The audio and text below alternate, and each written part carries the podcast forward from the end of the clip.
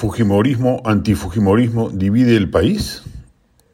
A propósito del irregular indulto Fujimori aprobado por el Tribunal Constitucional, diversos analistas han señalado que es hora de que acabe la dicotomía Fujimorismo versus antifujimorismo que habría dominado la escena política peruana en los últimos 22 años hasta la fecha.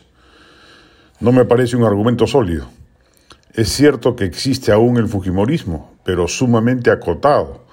Keiko apenas sacó poco más del 13% del electorado apelando al albertismo más desembosado.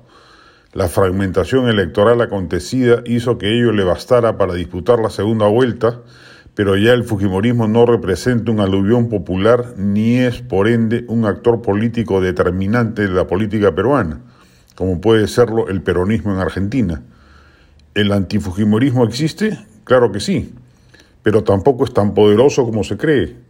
Las encuestas revelaban que la mayor parte del votante castillista era anti-establishment, no antifujimorista.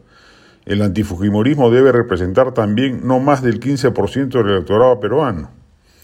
Y así como hay antifujimorismo, hay anticomunismo, que me parece más potente que el antifujimorismo. El creciente anticaviarismo, los anti-DBA, que también están creciendo en número y activismo, etcétera.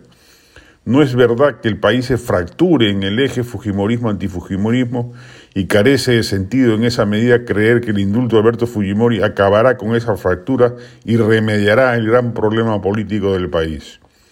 Lo que ha mostrado una vitalidad enorme, activa y protagónica es el sentimiento anti-establishment, que ha tenido en Castilla su símbolo en la elección del año pasado y volverá a aparecer en las próximas elecciones si no se remedia la ausencia de un Estado ecualizador del mercado eficiente y justo básicamente que brinde buenos servicios públicos en salud y educación públicas, seguridad, justicia y construcción de infraestructura básica, agua, desagüe, luz, etc. Ese es el principal problema político del país, no la variable Fujimorismo-antifujimorismo. Y la vigencia de baja intensidad de esta dicotomía se mantendrá en el tiempo, mientras el Fujimorismo o Fuerza Popular exista y pretende tomar, el poder vía elecciones, pero no será determinante.